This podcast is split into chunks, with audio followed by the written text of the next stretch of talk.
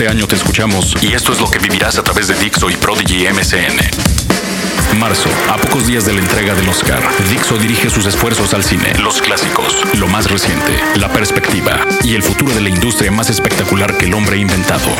Abril, religiones, la fe, cultos, sectas y congregaciones que mueven al mundo. Dixo se adentra en el fanatismo de las religiones para llevarte una investigación compleja sobre las creencias que han llevado al planeta a la guerra. ¿Por qué existen? ¿Qué predican?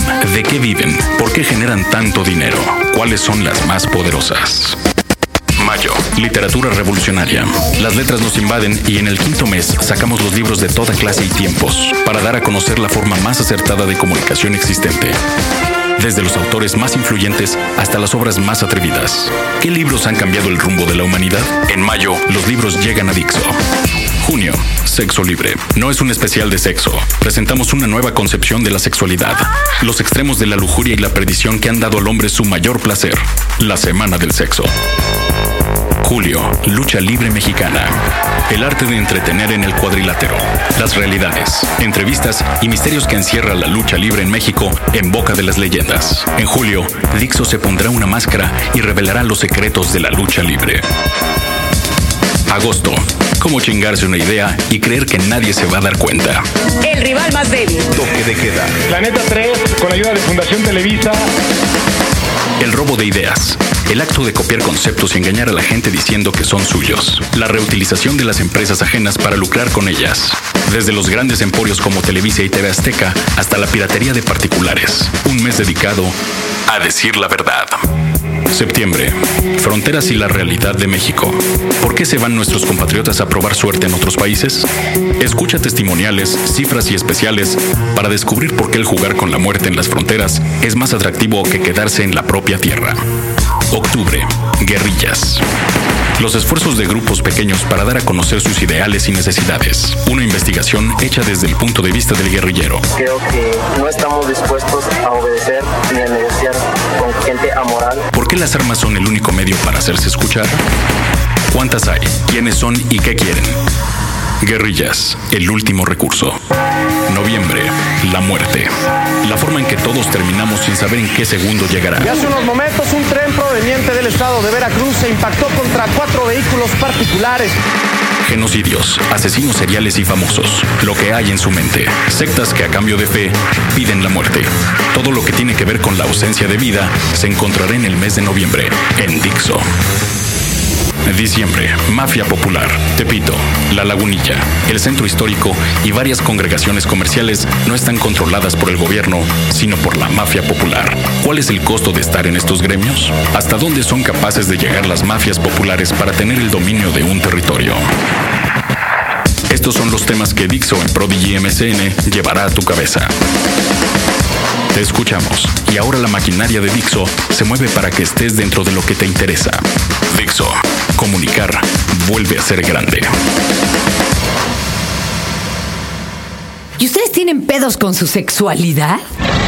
¿O creen que van re bien por la vida y luego dicen, ay, no, sí tenía hartos tabúes? ¿Por qué tenemos tantas broncas con la sexualidad? Y bueno, ¿y por qué además hablamos tan poco de ellas? Como que pareciera que todo el día hablamos de sexo, ellos y ellas, y como que no hablamos de lo que de veras importa.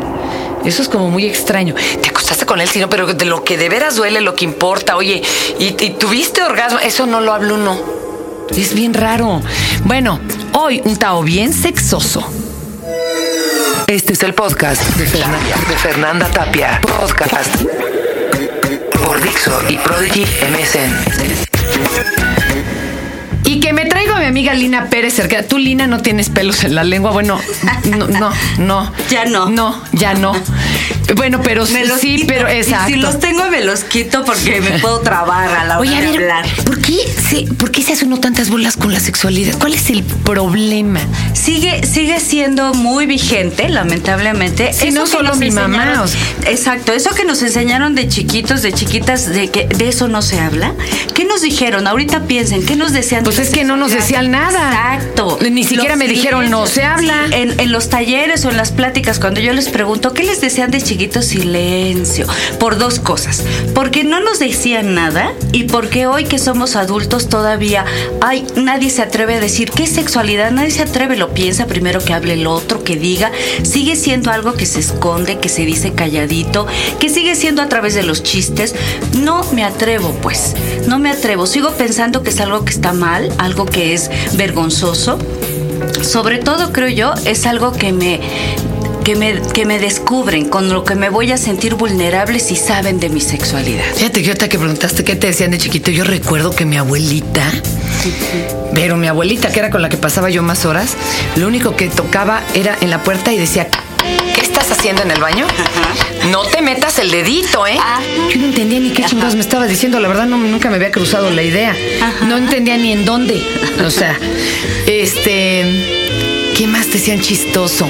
No, pero te me Había uno que le decían cuida el regalito, ¿no? Ajá. Y otra era que no te vayan a agarrar los niños. ¿En dónde, güey? Si jugábamos a meternos unos al baño de otros. En la primaria, ¿verdad? Claro, porque entonces, pero te van transmitiendo que eso está mal, que eso es malo. Ahorita que decías esto, me acordé Es también de la película de Mariana Mariana, que está basada en la- las batallas en el desierto de José Emilio Pacheco. En esa escena donde Héctor Ortega, que le hace de un sacerdote precioso, le pregunta al niñito que se va a confesar y, y pues porque ya tiene que confesarse, y el sacerdote le pregunta con la mano así en la mandíbula y, y haces cosas cochinas. Y el niño, ¿qué son cosas cochinas? No te hagas, haces esas cosas. Pues te van preguntando y entonces ya así vas sabiendo. Hay que meterse el dedito en algún lado. ¿no? Pues te van dando ideas. Te van dando las ideas. ¿Por qué se da ni que, ni que te, te informes dónde? Oye, qué grueso, Milina, esto de la sexualidad. A ver, ¿y quién trae más broncas con su sexualidad? ¿Ellos o ellas? Ambos. Ellos y ellas. Ellos, bueno, ellas, porque nos dijeron que teníamos que no saber, no sentir, porque eso está malo. Porque si no nos colocan en que somos fáciles. Las que saben mucho, se duda, ¿no? De ellas, ya no se piensa bien. Porque las mujeres tenemos que ser tímidas, tiernas, debemos de ser decentes y como dice mi mamá, y no solo serlo, también parecerlo. Es más bien con que lo parezcas, ¿no? ya con eso la libraste. Y, ya la- la- y ellos, porque creen, como tienen que saber todo, ellos tienen que ser intrépidos, audaces, tienen que ser activos, se tienen que mover. Eso es mucha exigencia y entonces cubrir esa exigencia es, es muy complicado. Parecer decente también es muy complicado. Entonces nos meten en una estructura donde tenemos que parecer ellos y ellas. Ellos tienen que ser muy activos, muy- un chavo tranquilo, el que diga, pues a mí ahorita el sexo no me llama la atención. Uh, los No, se cuates lo se lo acaba. acaban, ¿no? Una chava que diga, pues a mí sí quiero y con uno y con otro. Uh, las chavas se la Oye, acaban. Lina, pero también hay una nueva corriente en donde la chava que diga que todavía no quiere, también no se la acaba. Hay ciertos grupos ya de jóvenes en donde pareciera que es un tabú ser virgen, ya ahora ya no se vale. No sé si me pero, explico. pero es engañoso. sí, es porque parecía engañoso. que ya no se vale, pues la pobre vieja que no quiere coger, qué pedo. Yo creo que sí, sí hay en, mu- en algunos grupos, ¿eh? porque no es tan, tan Difundido. difundido el que todavía pueda hacer. Pero lo que sigue siendo vigente es que la valía de la mujer está depositada en eso, ¿no? En, es- en- entonces, que no quieras ser virgen es igual que ya quieres dejar de ser. O sea, finalmente te empujan, ¿no? Dices, hay un grupo, las amigas, uy, esta que es virgen es la teta, ¿no? Es, Claro. la, es la mensa y demás. Entonces tu valía sigue siendo depositada en eso. Eres tan buena o tan Porque desde mala. la propiedad privada y esto de la heredad, bueno, Ajá. hagamos como un recuento. Cuando se empiezan a tener posesiones, bueno, eh, y que el hombre supuestamente es el poseedor de todo, quiere estar seguro de que aquel al que le hereda sea su hijo de él. Ajá, porque antes había, eran comunas y los hijos y las hijas eran de todos.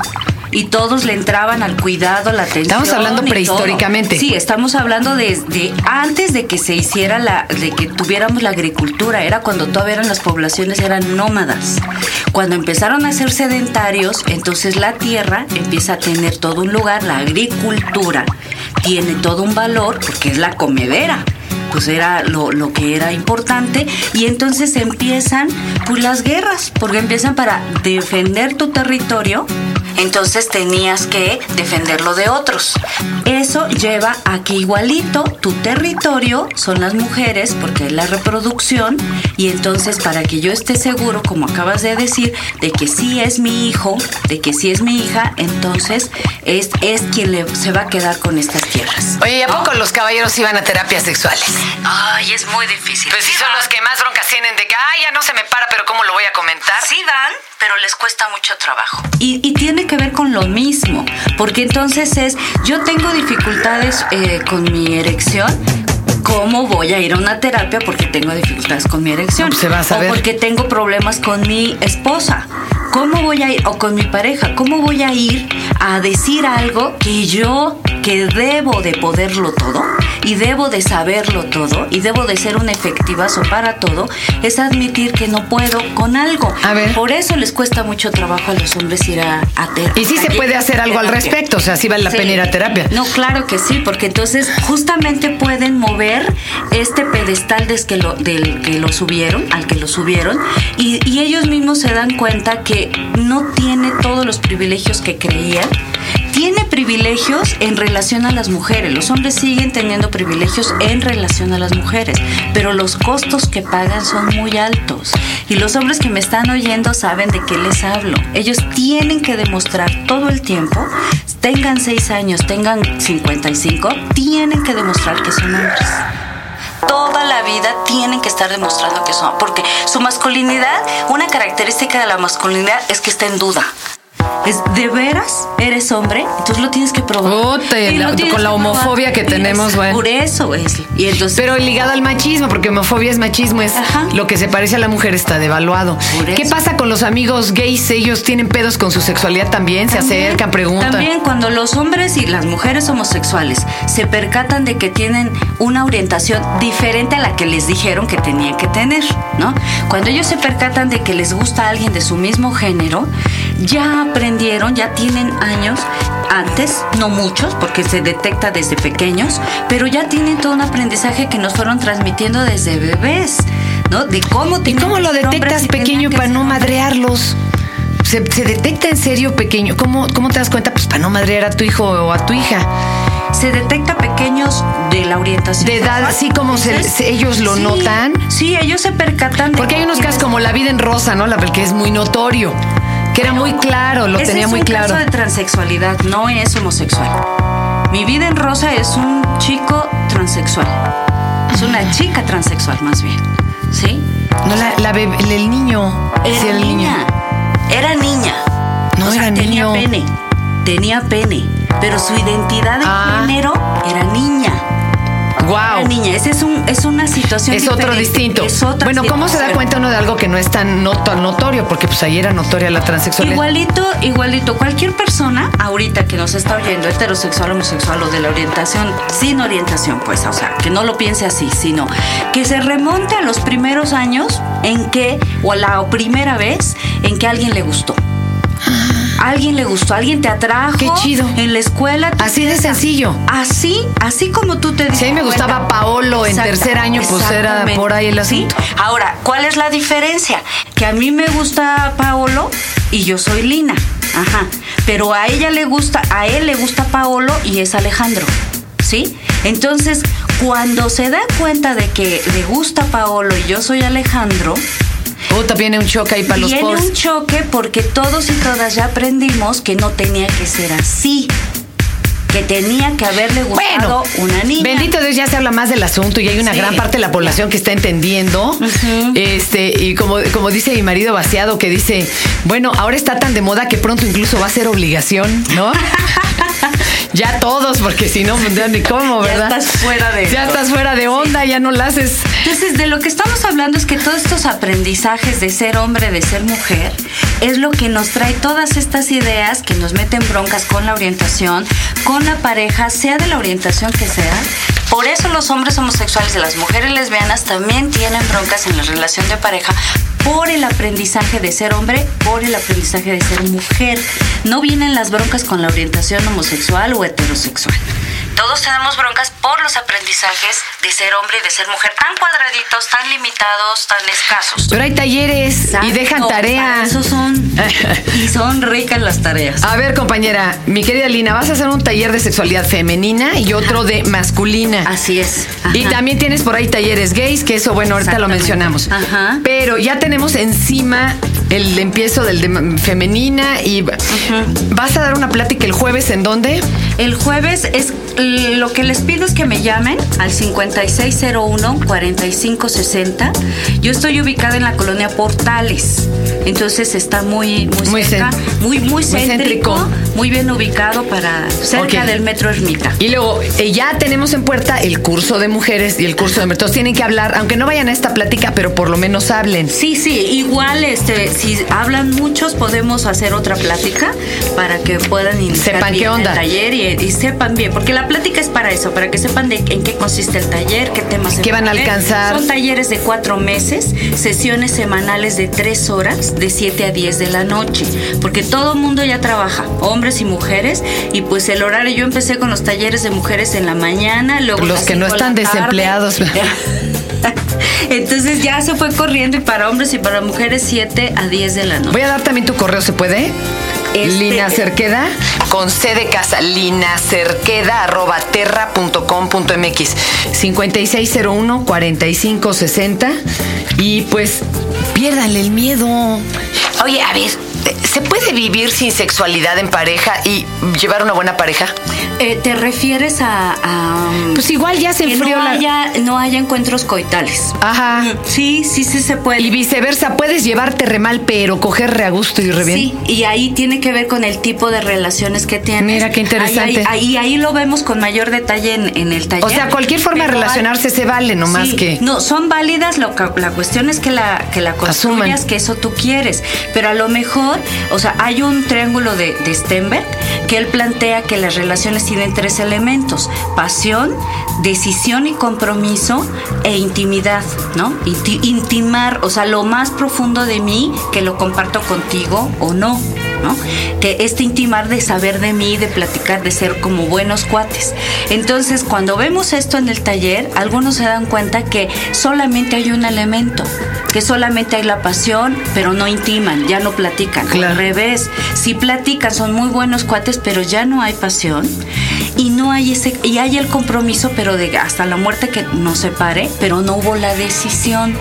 O sea, es porque así me dijeron que tenía que ser, que teníamos que estar juntos toda la vida. Claro.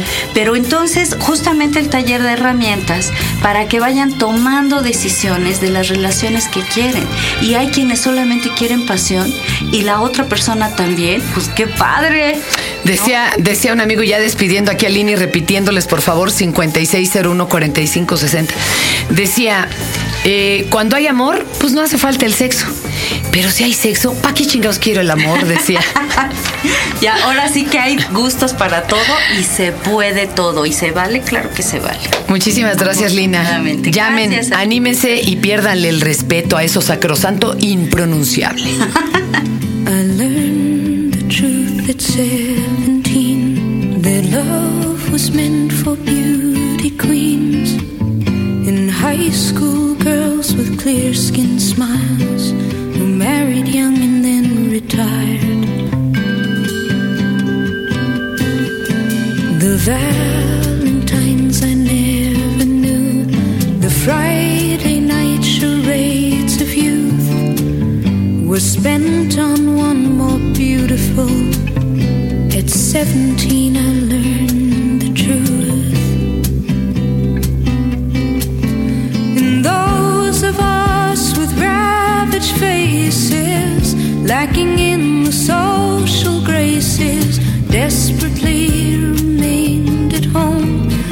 inventing lovers on the phone who called to say, Come dance with me. And murmured vague obscenities. It isn't all it seems, it's 17.